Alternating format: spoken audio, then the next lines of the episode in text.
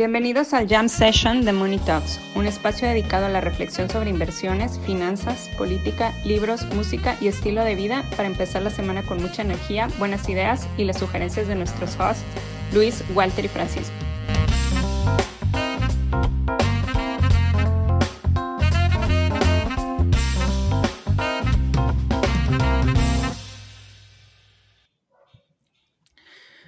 Muchachos, buenos días. Yo con la, con la novedad de que le acabo de hablar al banco para decirle que tengo dinero, pero no le voy a pagar. Entonces, este. Ah. Digo, si Unifin puede, ¿por qué yo no, güey? Exacto, exacto. ¿De quién habrás aprendido? ¿Qué, qué, qué pasó? ¿Qué pasó esta semana, no? A ver, yo sí, que- eh, creo que lo de Unifin pues está un poco en la, en la mente de todos. Yo la verdad lo veo un poco de fuera. Eh, pero, y- pero ustedes que se están metidos, pues entiendo que el próximo miércoles, o sea, el miércoles de la semana que sale este programa, tienen una entrevista, pero pues ustedes que están metidos, pues nada más hacerles un par de preguntas para poner en el contexto de la audiencia que no es, que no está que no está familiarizada, pero ¿qué onda? ¿Qué pasó? O sea, Unifin es una institución de arrendamiento, por lo que entiendo, que de repente salió a decirle a sus acreedores, no les quiero pagar. ¿Eso es más o menos lo que pasó? O sea, así. Pues sí, a ver, en muy, muy grosso modo, sí. Tienes un par de. Pues sí, de otras empresas, eh, Crédito Real, Alfa Credit, que llegaron hasta las últimas consecuencias y ahorita pues están pasando agua, ¿no? Entonces, yo creo que lo que Unifin está haciendo es. eh, pues sí, eh, eh, no, no- no está evitando llegar a las últimas consecuencias, tiene el dinero, pero dice, pues eventualmente se me va a acabar, entonces pues me siento con cierto poder de negociación en la mesa para ver qué diablos puedo sacar, ¿no? Claro. Este, pero tú compartiste creo, una, creo- creo que va por ahí. ya, pero tú compartiste una tabla muy buena con, con, con los datos y pues le debe a todo mundo. O sea, tiene poder de negociación porque tiene cash, pero tiene muy poco porque le debe a todos. Entonces también como que... Pues sí, sí le debe a todo el mundo. Este, ahora también el, el riesgo de que sea sistémico pues es, es muy bajo, ¿no? O sea, sí le debe, pero pues le debe sí, pues, a grandes bancos, este, poco monto, ¿no? claro. que igual y al ser una arrendadora, pues o sea, eventualmente supongo que el banco va a poder recuperar, o sea, si Unifin realmente se, se declara en bancarrota, pues, supongo que tienen ciertos claims sobre los activos que están arrendando y pues, poco a poco los van a poder ir vendiendo y ir sacando su lana de regreso, ¿no? Claro. Claro. Pues Pero va- no te estar- preocupes, Paco, porque el, el- el- o sea, cuando salió el reporte, este, que estaba en 13 pesos, digo, se cayó a uno y ya está en, ya está en dos, creo, o en tres. este, no te preocupes, porque el precio objetivo seguía en 30. Ah, bueno, no, pues este. No, pero está, 13 está pesos. simpático porque Unifin se convirtió en nuestra, en nuestra primera meme stock, ¿no? Sí. O ya, ya teníamos... No, una? pero es, pero es meme stock inversa, ¿no? O sea, No, si de uno No, se bueno, fue por a eso cayó, cayó a uno y, y se O fue sea, a ni- tres, pues, ni- subió 300%. O sea, el que compró a un peso, o sea. Qué bien le fue, ¿no? pero es que más bien, más bien en México tenemos este meme stocks inversas, güey. O sea, Aeroméxico. este, La verdad es que es lo que estábamos diciendo ayer en, en nuestro chat. Son memes que no dan risa. Son que- todos pixeleados, o sea, de esos todos patéticos, o sea, que los ves y no les entiendes, o sea, esos tipo de memes, güey. Oiga, pero. o sea, digo, si son pixeleados, no dan risa, entonces no son memes, son NFTs, güey. Exacto, sí, sí, sí, sí, sí, sí, El, el mercado mexicano de valores siempre dos pasos adelante. Y tres atrás.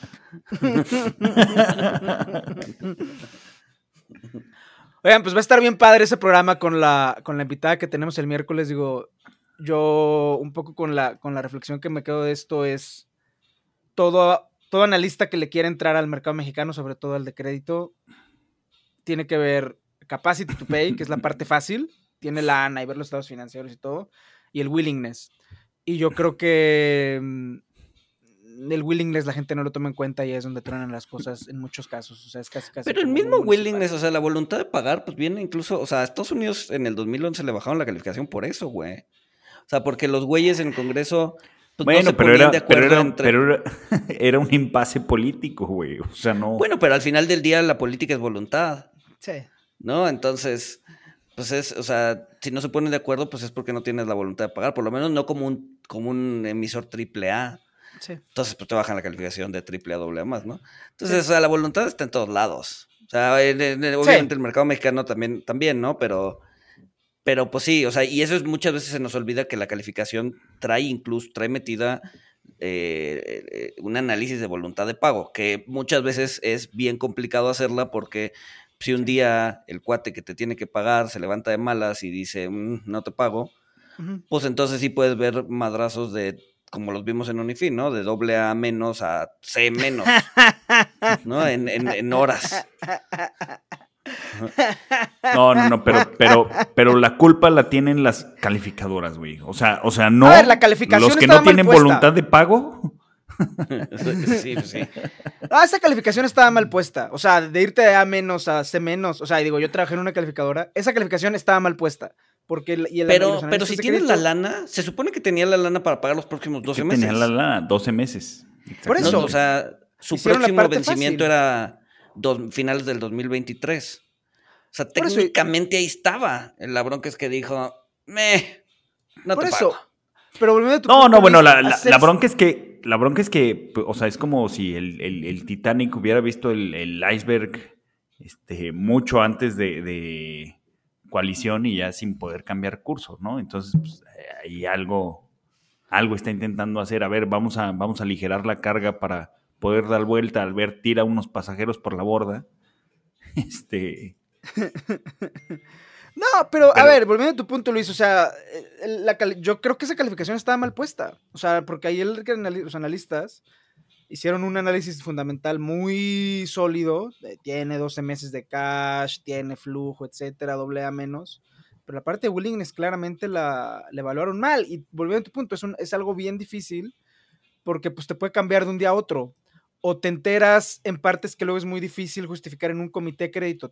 Eso solamente lo saben los insiders. O sea, ese paso que dio el CFO de Unifin, solo se enteran los insiders, ¿no? Entonces eso te enteras de, formas que son muy difíciles luego justificar en un comité de crédito. Exacto, entonces, ¿cómo? O, sea, ¿por qué estaba mal si es tan difícil evaluar el, willingness? O sea, es totalmente subjetivo. Pues sí, pero pues ese es el o, o los amigos insiders que tengas. Pues sí, pero pues ese es el chiste. Por eso, o sea, esa es, la chamba. O sea, ahí es donde se ve el analista de crédito que hace su chamba y no, porque pues para ver estados financieros, pues ahora sé que casi cualquiera. Digo, luego también le fallan a los estados financieros, pero, pero esa es la parte fácil. Pero ¿cómo, cómo, cómo factorizas el, el tema de voluntad, güey? O sea, pues si de plano no te quiere pagar, pues no te quiere, o sea, no, no, o sea, no, es, pues es, la parte este, cualitativa de todo esto, ¿no? O sea, o sea, vas, vas con las manchas de Rorschach a, a preguntarle qué ve, a ver si... Este, a ver si indagas, indagas su, su subconsciente. Este. Pues ¿Qué forma tiene esta mancha, señor? O sea, a ver, yo me acuerdo, o sea, yo me acuerdo cuando era, o sea, es que lo priceas, o sea, no, no, o sea, es, es, es, un poco lo que está diciendo. Si quieres estar invertido en el mercado mexicano, este incidente te va a hacer repricear. Te tiene que hacer repricear cualquier posición. Porque esto, si esto va a estar pasando, y, y, además pasa cada vez en sectores que son más importantes, ¿no? Yo me acuerdo en 2011 que fueran las uniones de crédito, ¿no? ahí las uniones, la, igual, con argumentos muy parecidos, casos muy parecidos. Y ahí el argumento que la gente se dice, no, pues son las uniones de crédito, son ejidatarios, eso nunca va a pasar en bancos de verdad, ¿no? Y pues pasó ya en los bancos de verdad. Eh, o sea, como que es algo, es, una cultura que cada vez va permeando más al sector financiero mexicano, desafortunadamente desde mi punto de vista. Y eso es algo que van a tener que repreciar. Y la forma en la que lo reprecias, pues es con ratings más bajos. O sea, yo me acuerdo en los estados mexicanos, cuando yo trabajaba con, con subnacionales, que te anunciaban el default en el issuer meeting. Así de, oye, defaulté hace 15 minutos, este, le hablé al banco, pasó varias veces, o sea, le hablé al banco a decirle que no le va a pagar y ahora te informa a ti calificadora y pues a ver cómo, y a ver qué haces, ¿no? Así, así te dicen, entonces, por eso lo repriceas, esa incertidumbre de que pueda pasar, la tienes que repricear en un rating menor. O sea. No, y a ver, y también por eso, y por eso hay muchas bursatilizaciones, ¿no? Si te fijas, las bursatilizaciones de Unifin, pues esas prácticamente no sufrieron. O sea, sí le bajaron la calificación, este, un nivel, por temas operativos, porque dicen, ok, ya no tienen lana, pues igual la cobranza se va a hacer más difícil, pero pues en cualquier momento cambian al administrador del fideicomiso y listo, ¿no? Ya, ya tienes otra vez una subida de calificación. Entonces, pues otra forma de exponerte a corporativos mexicanos es a través de bursas, ¿no? En donde, en donde pues todos los activos que te están prestando o que te están, le están dando servicio a la deuda, pues ya no pertenecen a la emisora, sino a un fideicomiso que pues, es, pertenece a los tenedores de los bonos. Sí, sí, sí, sí. La lana llega antes al fideicomiso. O sea, aíslas el riesgo CFO machine. Sí, el riesgo, el riesgo voluntad. El riesgo voluntad. Eh, ajá, ajá, ajá. Que es, que es lo que es como mitigan el riesgo en los estados y los municipios. Los metes en un fideicomiso, la lana llega ahí. Pero a mí me preocupa. O sea, en verdad, digo, por lo que sea el caso, yo voy a poner mucha atención de nuevo al programa del miércoles. Escuchen el programa del miércoles, es un programa muy importante. A mí me preocupe, pues eso, o sea, la municipalización del mercado de deuda mexicano no, no va a llevar a nada bueno, porque eh, pues hay mucho retail que luego, luego se lo llevan entre las patas, mucho accionista minorista o tenedor de bonos pequeño que no le haya y va a tener que repricear todo. O sea, ahorita, y no puedes repricear porque eres un price taker. Entonces tu forma de repricear es bajar tus holdings de México o de corporativos mexicanos y meterle más a gobierno o a bolsas de fuera. Pero tienes que repricear. Esto te tiene que hacer repricear tu posición en México. Oigan, eh, cambiando un poco el tema. Inflación, ¿no? Este. Fíjate que salió, a ver, salió, salió abajo de lo que se esperaba, salió en 8. se esperaba en 8.7, salió en 8.5, eh, pero si se fijan, las últimas dos, ya estamos. estamos salvados. En marzo estábamos enojados, hoy estamos contentos. mismo, mismo nivel. Inflación 8.5. Julio 8.5. No, pero es que es el punto de referencia. O sea, pues de, venimos de 9. pues sí. es el punto de referencia y cuál queremos estamos, el punto de Estamos más mejor. no, pero, pero lo, que se me hizo interesante es que las últimas dos ocasiones en donde el, dato de inflación salió por arriba, la Casa Blanca te avisó varios días antes. ¿No? Te dijo, hoy viene la inflación y viene más caliente, viene bien caliente y la chingada. Entonces, ya vemos la inflación por arriba. Esta vez no avisó nada. Entonces, no, y hasta salió Biden diciendo que la inflación fue de 0%, porque hizo el month to month y el month to month fue cero. Sí, sí, sí, sí, sí. Entonces, nos, o sea, nos está, haciendo ahí, nos están avisando con varios días de anticipación, cabrón. Pues sí, la Fed está liqueando también sus decisiones de política monetaria. o sea, a la, Casa Blanca le están pasando los prints de inflación eh, antes, la Fed liquea sus. O sea, ya es otra forma de hacer política macroeconómica. O sea, ya es este es el nuevo normal. O sea, porque además es todo tan incierto que a, lo mejor no está tan mal. O sea, está todo tan incierto que, no está tan mal que, que el Fed te anuncie, que como lo hizo Kashkari en la semana, no está mal que él te anuncie que la tasa terminal que él tiene en mente es de 4%. Porque hay tanta incertidumbre y tanta cosa volando que por lo menos anclar las expectativas de la tasa de interés no está, no es tan mala idea. Sí, no, supongo que no. En ese sentido, pues México va a la vanguardia, güey. Porque pues, el, presidente te dice cuál es. Sí, ¿cuánto, cuánto subió Banjico? Presidente es mañana. ¡Ah! Eh, Luis, cállate que si no te van a te van a empezar a llegar llamadas de que si quieres ser asesor para la campaña 2024. pasa, pasa. Híjole. No, ahorita no, joven, gracias. Pero pues sí, o sea, ya, o sea, es que ya cambió el mundo. O sea, yo creo que, o sea, vamos a ver si, el FED sigue liqueando. En ese sentido, sí. O sea, ante, ante, ante la incertidumbre, la es que nadie sabe hacia dónde va nada. Entonces, pues el hecho de estar adelantando de cosas y, siendo más explícito, pues igual y te ayuda a, manejar esas expectativas. En ese sentido, sí tienes razón.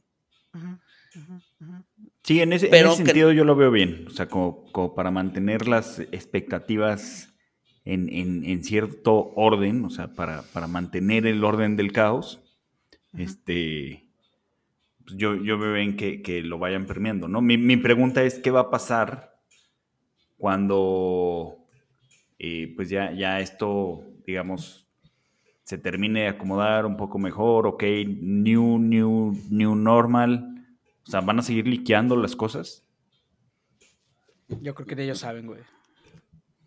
Yo creo que en este momento ni ellos saben. O sea, yo creo que si le preguntas a Powell eso, te va a decir, voy a subir 50 puntos porque los las acciones de Cathy Wood siguen subiendo y es lo único que sé.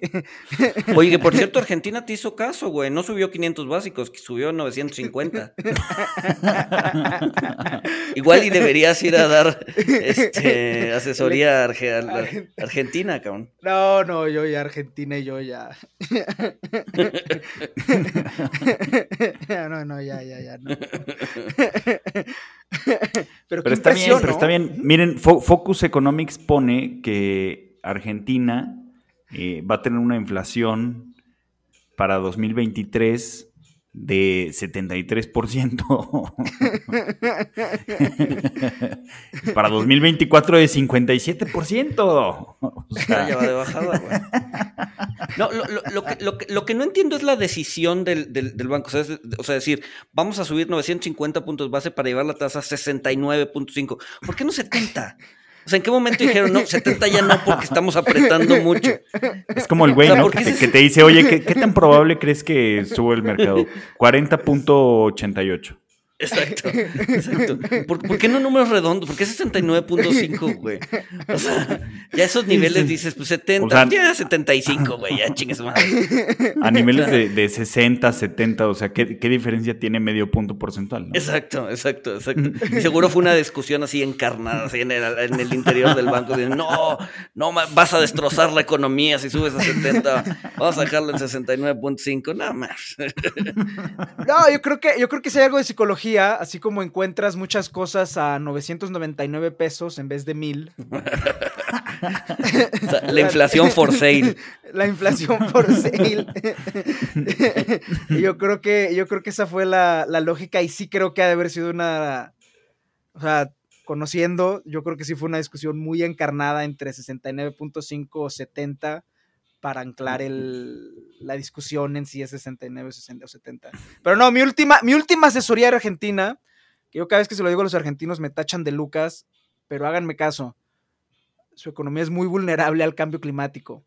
La, la, importancia de la soja en exportaciones y dado que siempre están cada cosecha viendo cuánto sale y a ver si les cae reservas y todo eso, son muy vulnerables al cambio climático y, pues tienen que hacer algo. Y sé que me van a volver a tachar a Lucas y me va a hablar Diego, que lo entrevistaron la semana pasada, y me van a hablar, diciendo que no sé nada, pero son muy vulnerables. Hagan algo. y ya, es lo último que voy a decir sobre Argentina en este programa. que, en, ese sentido está, está cañón, ¿no? Porque hoy, hoy, hoy eh, Inglaterra ya este, dijo que, digo, a ver, dijo lo obvio, que gran parte del país está en sequía o sea, hay una sequía muy fuerte en Europa. ah, pues vi, vi, vi uno que retuiteaste ayer, Paco, este, que también retuiteé de unas piedras en el río de Alemania y Hungría, ¿no? En el río. Que, que pues, se tenían unas inscripciones de hace cientos de años que decía que si veías esa inscripción es porque el nivel del río estaba muy bajo y venía la hambruna, ¿no? Este, y pues ya aparecieron esas piedras otra vez. ¿No? Lo que, lo, pues, lo que tal hay una idea de que, pues sí, o sea, es una sequía que no se había visto en cientos de años. Sí, sí, sí. Esas, o sea, lo que hacían antes era, conforme fueron acotando los ríos, era poner piedras para ver si, para medir, para que quedara récord histórico de los niveles del río. Y de ahí sale, por ejemplo, este, este libro de 10 tomos que leí, que recomendé el otro día de la historia del clima en Europa eh, y sí, esas piedras con la sequía que hay ahorita volvieron a salir y lo que dicen es, eso, ahí viene la hambruna. Em, es muy dramático lo que está pasando, o sea, porque los ríos están tan secos que ni siquiera pueden pasar los barcos. El carbón que pensaban que iban a quemar para este invierno liberar el embargo ruso y la crisis nuclear esos barcos no pueden pasar por el río porque el río está tan seco que los barcos no Es, pueden es la navegar. naturaleza cuidándose a sí misma, cabrón. No, no, no, no, no, no deja que el carbón llegue a su lugar para quemarse. Exacto, ya la, la- la madre tierra ya dijo, ya me tiren hasta la madre estos güeyes, ya. la, la- la madre tierra ahorita es la viejita de la, del piso de abajo que está quemando el edificio con tal de que te quemes tú, cabrón. O sea, ya llegamos a ese nivel. No, es muy Sí, dramático. O sea, la, la civilización europea se debe a los ríos navegables. O sea, la- la- el capitalismo, la modernidad, se dieron gracias a los ríos navegables y ahorita no hay ríos. O sea, es, es realmente dramático lo que está pasando. Va a ir este Samuel a bombardear las nubes con agua. No se preocupen. Samuel y Jay Powell después de subir 500 puntos. Va a dar un- un- una conferencia ahí en, Oye, compadre, ¿por qué no me cae el agua? Pues es que está cabrón.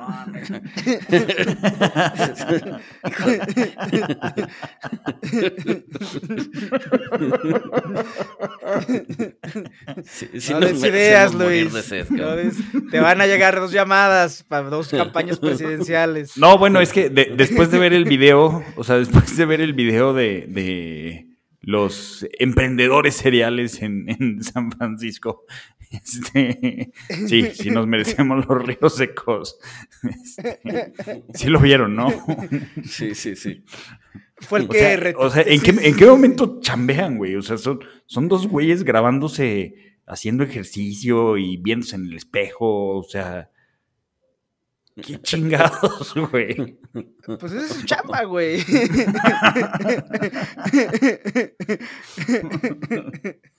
Pero está bien, o sea, a, a mí sí me gusta, o sea, a mí, yo sí espero que el futuro sea así. O sea, que los ¿Como robots... seco? ¿Cómo? ¿Sin ríos? No, no, no, no, no. O sea, ¿Sin humanidad? los robots haciendo todos y la gente grabándose y haciendo ejercicio y no haciendo nada.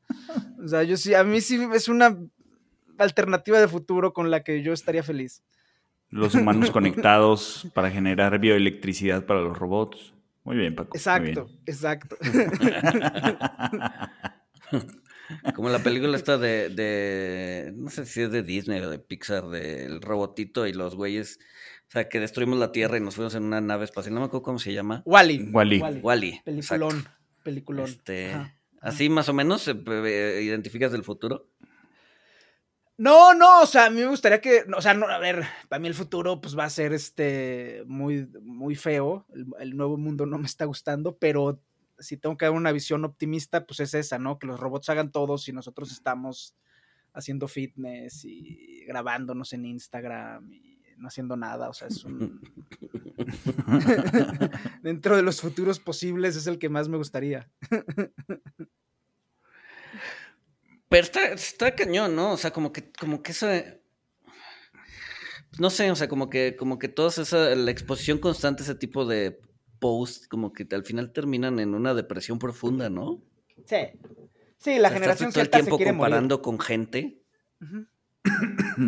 ¿no? Viendo, pues, porque en, redes sociales solamente llegan los logros de las personas, ¿no? Entonces estar viendo constantemente logros, logros, logros, logros, logros, y luego volteas a ver a tu vida que es, pues, una vida normal, donde sí tienes logros, pero también tienes debacles y también tienes tiempos muertos y también tienes, ¿no? Y dices, pues, pues mi vida no es eso, no es, no, no- no es eso que estoy viendo en, en- en Instagram, cabrón, ¿no? Entonces, Es que para eso tienes Twitter, para balancear.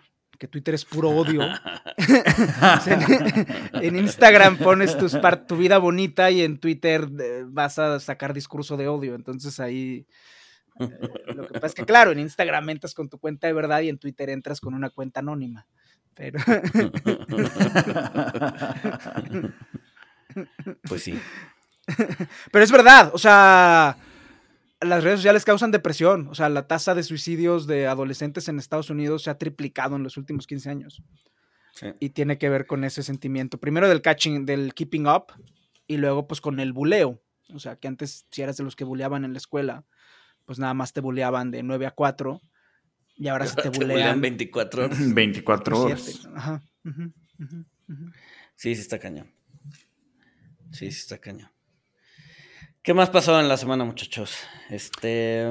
Ah, pues eh, Mark Cuban salió a decir que era una pendejada, pero una pendejada comprar tierra virtual en el metaverso, comprar real estate virtual. Este salió y dijo: Esto es una estupidez. No, no, no es como comprar shitcoins de perrito, que eso sí es muy inteligente. bueno, lo último no lo dijo, ok. pero, pero, sus pero sí lo hizo, pero sus actos hablan por él. Oye, pues qué bueno que nos avisó, ¿no? Digo, yo ya estaba ahí ya escriturando mi tierra virtual en, en, Facebook, pero pues qué bueno que salió a decir para evitarme de cometer una estupidez. ¿Habrá habido gente que, o sea, que, que, compró, o sea, tienes ahí como todas las parcelas disponibles y compras la más alejada porque te caga la gente? Así de... Imagina, o sea, en la vida real sí sucede así. Te vas a meter al metaverso a tristear. Exacto. es el futuro, Paco. No son los Lejos de todos, güey. Así de porque me caga la gente, güey. Entonces, lejos de todos. Me, me gusta estar allí entre los arbolitos. Entonces, pues me voy así hasta hasta donde, hasta donde el, el, el, metaverso dobla, dobla este, hasta el fin del mundo, ahí estoy, esa es mi parcela, no me estoy chingando. Probablemente, probablemente, seguro sí hubo quien lo hiciera, ¿no? Yo, yo creo que sí. No, porque sí, o sea, recuerdo una historia de un cuate que, que sí pagó top dólares por estar al lado de la casa de Snoop Dogg. Sí. Aquí dices, bueno, órale. Para fumar este unos metaporros. Exacto. Este, pero supongo que también está el otro, el otro, pues el otro lado de la moneda, en donde pues, te vas hasta muy lejos para no estar viendo gente virtual. Pues mejor no entras, ¿no? no, pero tienes que estar ahí, güey. El metaverso es el lugar en donde tienes que estar. Alejado de todos, pero el lugar en donde tienes que estar. Oigan, el, el, el, o sea, Snoop Dogg tendrá, o sea, chambeará su rolador de porros en el metaverso. Supongo que. Supongo que, o sea, podría ser, pero pues ya, o sea, si estás en el metaverso, igual y puedes escribir algún código de un robotito que te. ¿No? Que te haga porros. Pues sí. Sí. Sale más vara. Sí. Sí. Sí, sí, sí, sí, sí, sí. Ah, ¿Qué más? ¿Qué más? Este... Oigan, pues, ¿cómo ven que el FBI eh, pues hizo un cateo en, esta propiedad de, Trump, buscando archivos del gobierno confidenciales que, pues todavía no dicen qué son, si son armas nucleares, este, si son documentos de armas nucleares, de quién son estas armas nucleares, de Estados Unidos o este, de otros países, este, por ahí, Paco, pues tú dices que es probable que esté vendiendo los secretos nucleares o militares a, Estados Unidos a otros países. Este. No, pero tiraba, además de eso, creo que le sacaron ahí varias fotos de que tiraba documentos clasificados en el baño, ¿no? O sea, como que se deshacía de él tirándolos así al excusado. Ajá, eso lo hacía todo el tiempo. Eso lo hace desde antes de ser presidente, era su maña tirar documentos confidenciales a la, al excusado. Y lo que sea cuando era, o sea, lo que sea cuando era presidente, que hay que hueva ser el, archivista de la Casa Blanca, todo papel que escribe un presidente de Estados Unidos es propiedad de la nación. O sea, si escribe un garabato, propiedad de la nación. Y Trump lo que hacía era todo lo que eso igual era maña que tenía, todo lo que escribía, en cuanto terminaba de escribir, en cuanto terminaba una reunión, era romper las hojas de papel, hacerlas confeti y tirar a la basura. Y entonces el archivista, su chamba era ir al basurero. No mames. agarrar los confetis y pues intentar reconstruirlos, digo, los que se podía, pero sí, sí, sí, sí. Sí. Ah, qué trabajo tan más Sí, tan más. Pero, no, no, a ver, pronto vamos a saber qué era. Porque, mm, eh, y yo que sí creo que eran los códigos nucleares. O sea, yo creo que Trump le intentó vender esos códigos nucleares a todo el mundo, ¿no? Este, a todos los jefes de Estado con los que se reunía era de, oiga, ya que estamos solos, te vendo los códigos nucleares, ¿no? sí, imagino al de Santo, al, al, al, presidente Santo Tomé y, Príncipe con cara de ¿qué? o sea, es su código para decirme que ya me vaya. Angela Merkel escandalizada y pues alguien los compró. Pero sí, no, este, eh, vamos a saber pronto, porque los republicanos dijeron, no, esto es persecución política, tenemos que saber qué era lo que realmente estaban buscando. Ahí el Departamento de Justicia llamó su bluff y dijo, va, pues yo que soy el Departamento de Justicia autorizo a que se dé a saber qué era lo que, la razón por la que hicimos el cateo y Donald Trump no se ha puesto. Entonces pronto vamos a saber qué era lo que estaban buscando en casa de Trump. Y lo que ha trascendido era que sí tiene que ver con los códigos nucleares.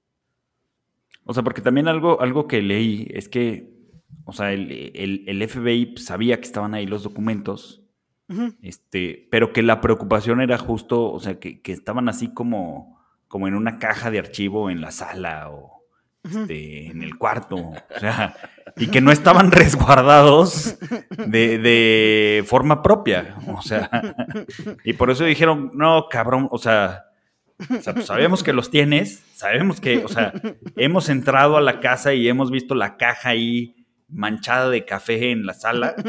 Este, vamos a entrar por ellos, de la chingada. Pero se ve, o sea, a ver, en, el mail que utilizo, o sea, para, para loguearme a la, a, la, a la computadora de la oficina me piden cambiar el password cada tres meses. O sea, supongo que los códigos nucleares también los cambian, ¿no? o sea, si, yo tengo, a ver, si yo tengo que cambiar mi password cada tres meses para entrar a la laptop de mi oficina, cabrón, los códigos nucleares los tienen que cambiar, cabrón, por lo menos cada tres meses, güey. Así jodido. va a ser y, vamos a y alfanumérico, nada de, nada de, de, palabras. 4, 5. No, no, no, pero a ver, ya, ya no me acuerdo, pero se hackearon a Hillary, ¿no? Antes de, de la elección. Ah, el escándalo con Hillary era otro. El escándalo con Hillary era que le llegaban mails del Departamento de Estado, mails de asuntos oficiales. a su, correo personal. Ese era el escándalo con Hillary y de ahí se agarraron los republicanos para decir que no era... Y los republicanos y mucha parte de la prensa, yo creo irresponsablemente, pero sí, el escándalo con Hillary era que le mandaban mails de chamba a su Hotmail, básicamente. Pero bueno, ese Buena es Boomer tenía Hotmail. O sea, si le si, mandaban secretos de estado a Hotmail, pues no, no sé si cambian los códigos de seguridad cada, cada, semana, cada tres meses. Eso sería lo mejor, que el código para las, para las armas nucleares sea password 123 Sí, sería genial. Sí, como resultado. El, el, password es la palabra password. Exacto, exacto. Pero para hacerlo seguro, la O es un cero.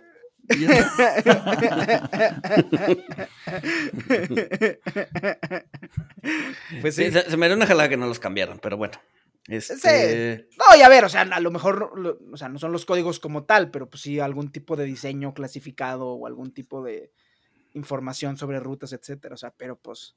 un token como el banco, así lo prendes y pones el numerito que te da y listo, güey. pero bueno. Oigan, Banjico subió su tasa y han estado diciendo y bombardeándonos con la idea de que es la tasa más alta que se ha vivido en la historia de la fregada. Y pues no es cierto, ¿no? Este, hemos tenido tasas ridículamente altas.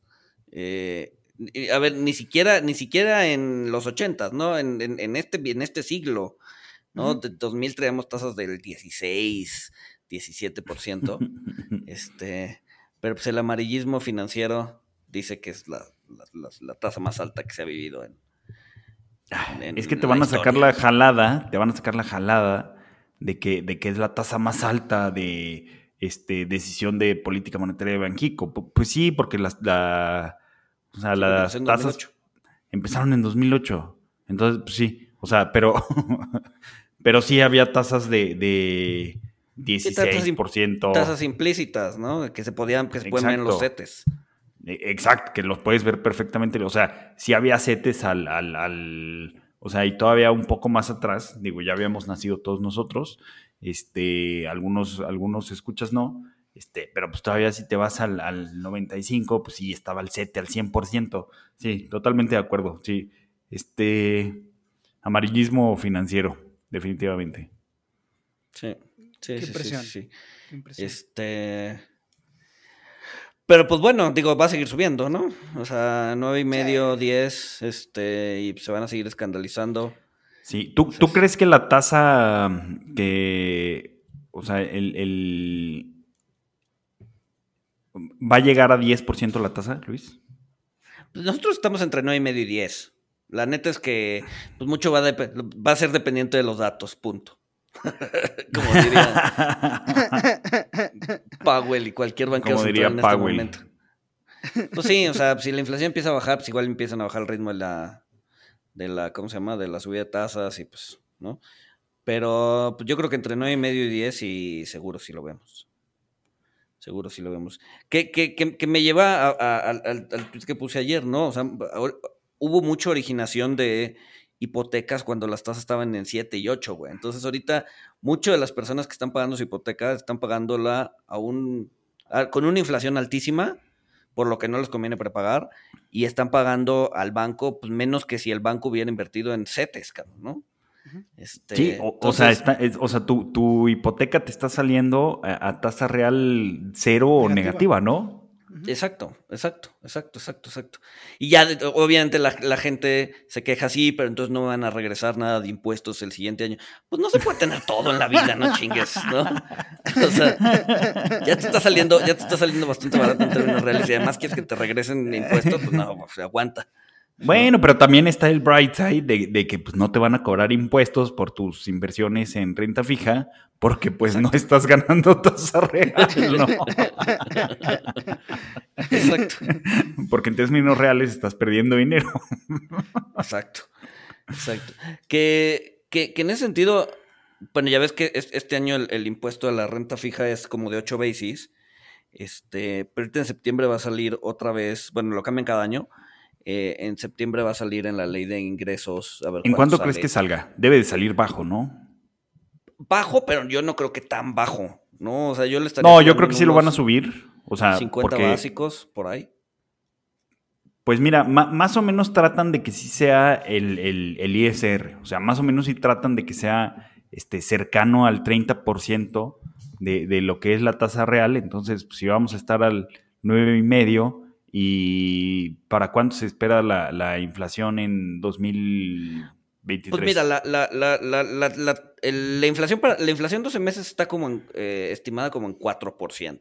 Bueno, ponle tú que el promedio del año sea 6. Este, entonces vas a tener una tasa real de, de 3,5. Sí, sí, sí. Bueno, daría más, o sea, daría que, que, la tendrían que... Sí, 90 básicos. Pero no creo que lo suban 90 básicos. A lo mejor sí lo van a regresar como estaba, porque históricamente este, pues el, nivel de retención sí era este, punto .50, punto .60, ¿no? Sí. Sí, sí, sí, sí. Entonces, pues en ese sentido, pues más, más, eh, o, sea, o sea, disfruten ahorita que les están cobrando prácticamente cero en la, en la, en, la, sí, en la renta fija, ¿no?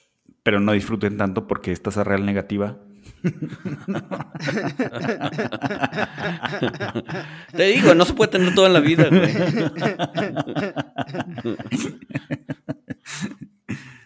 Ah, pero bueno.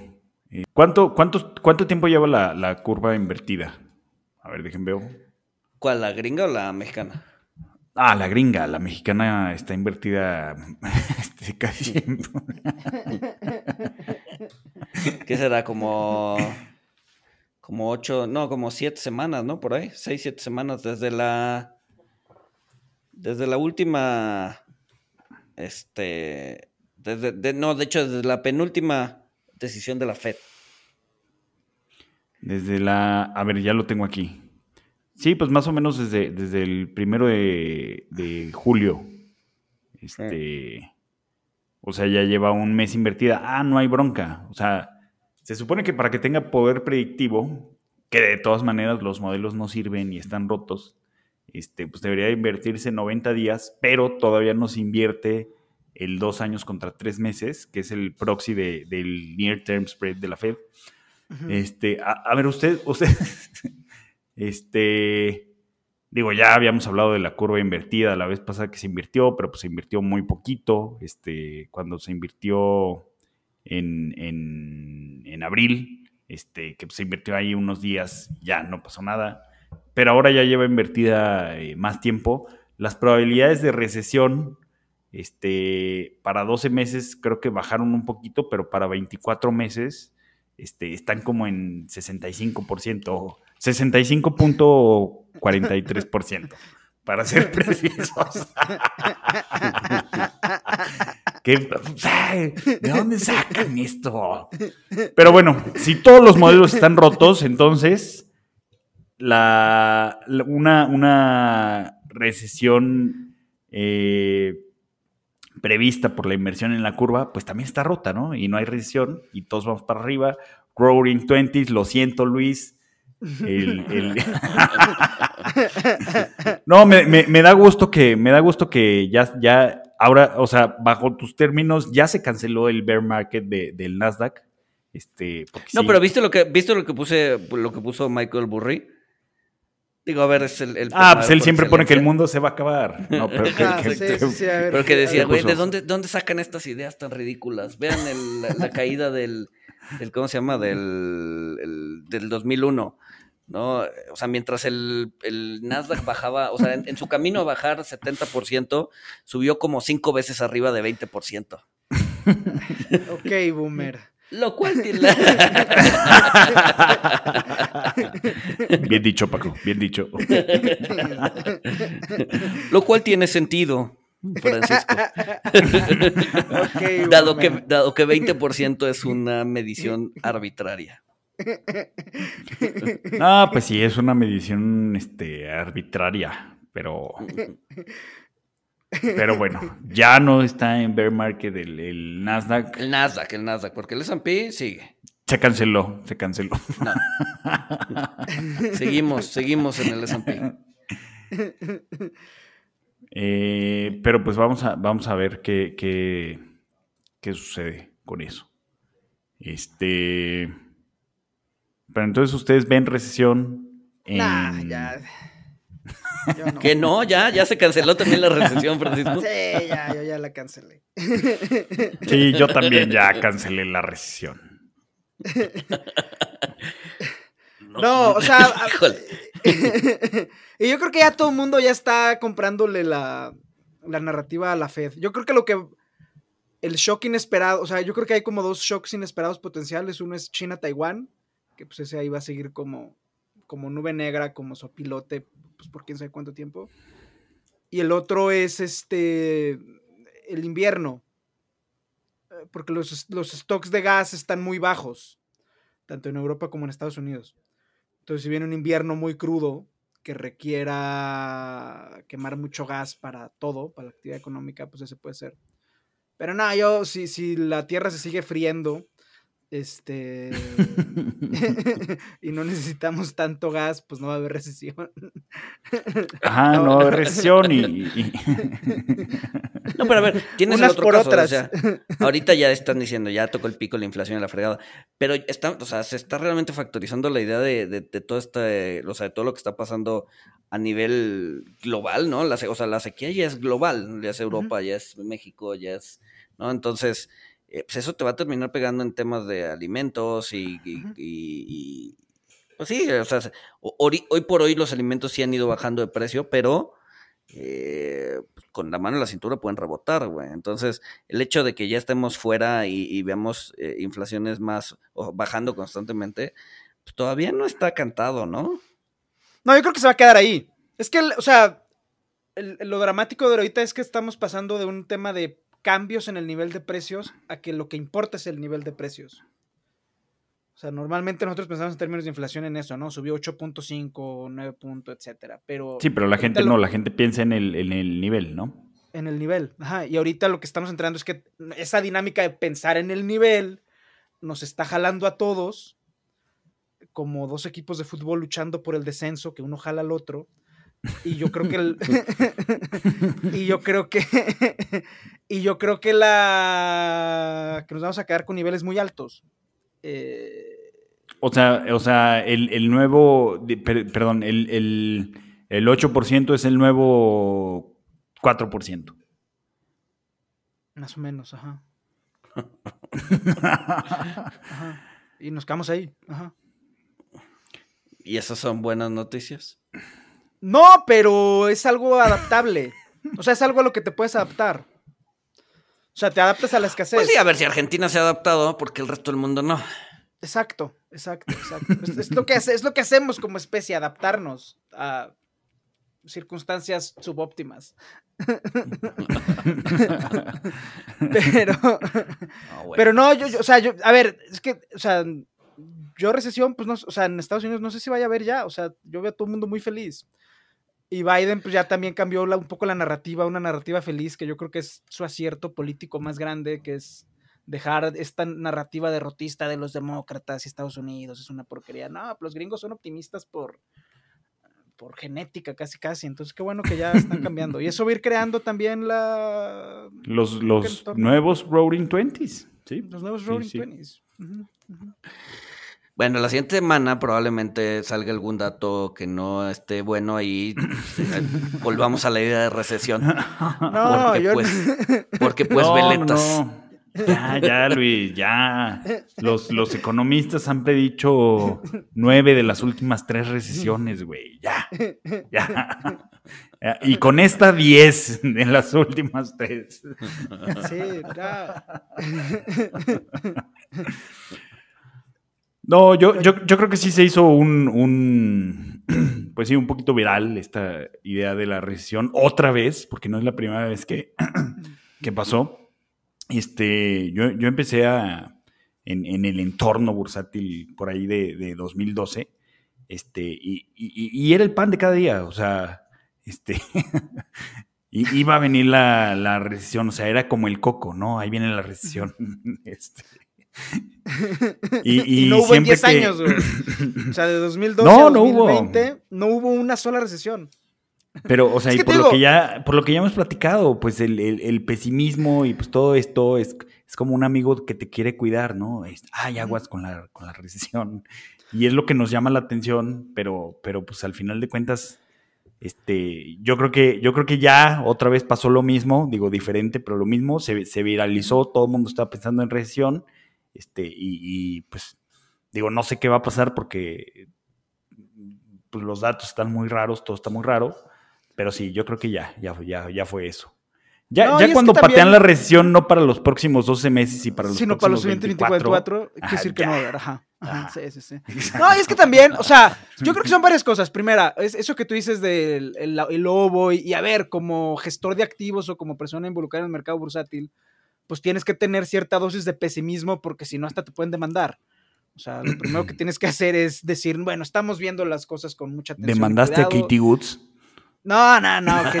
Demanda colectiva. Demanda colectiva. La otra es que hay cierta tendencia a que la o sea, se cree que la gente pesimista es más inteligente porque...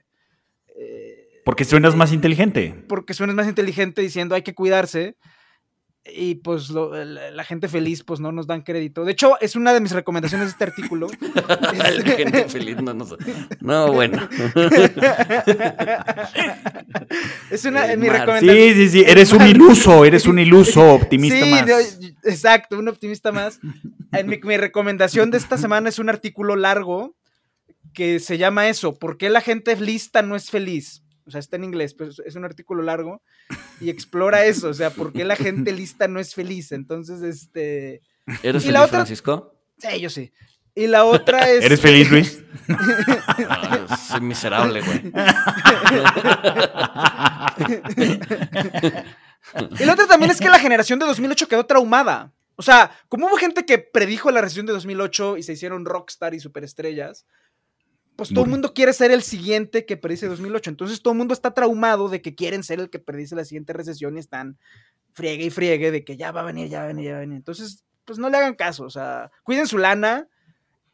Hay gente que sí le está pasando muy mal, o sea, la gente que estaba, que, llegaba justo a final de la quincena con esta alza de precios, pues ahora o están dando tarjetazos o es... que es el 68% de la gente en Estados Unidos, incluyendo la gente que gana 200 mil dólares. Pues que. cuiden su lana, cuiden su chamba y pues ya si es recesión o no es recesión, pues ya es un comité de ocho sabios que dentro de 16 meses van a decir si fue recesión o no. Sí, o sea, no, vamos a enterar que es recesión ya que estemos, ya que vayamos de salida, güey.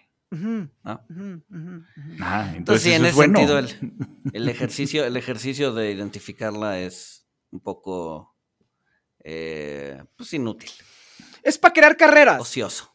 Es ocioso, pero es redituable en términos de carreras. Ser el que puso un tweet diciendo ya viene la recesión y atinarle, o sacar el post diciendo va a haber una recesión y atinarle, es redituable en términos de carrera. O sea, hay, hay, incentivos monetarios para decir que va a venir una recesión, pero pues no le hagan caso a la gente.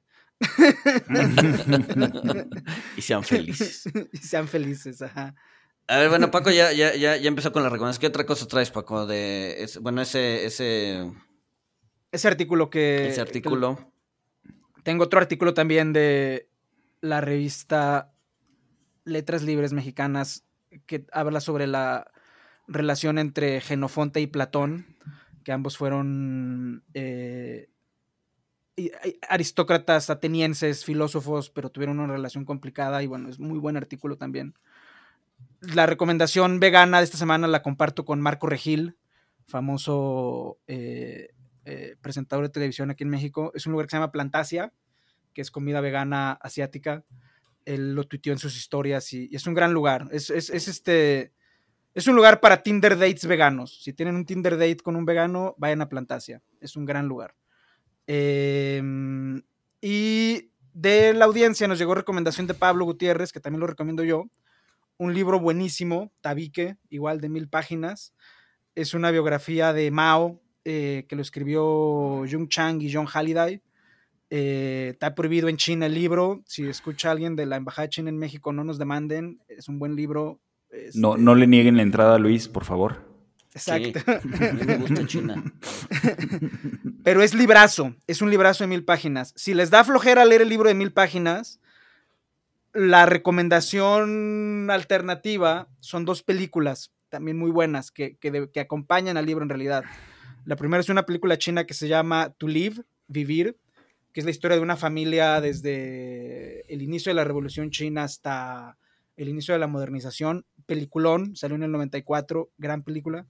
Y un documental gringo gabacho, cuando lo, eh, chino gabacho, perdón, cuando los chinos y los gringos se hablaban, o sea, hasta, hasta hace dos semanas, que se llama Morning Sun, que habla sobre la, sobre la revolución cultural en, China.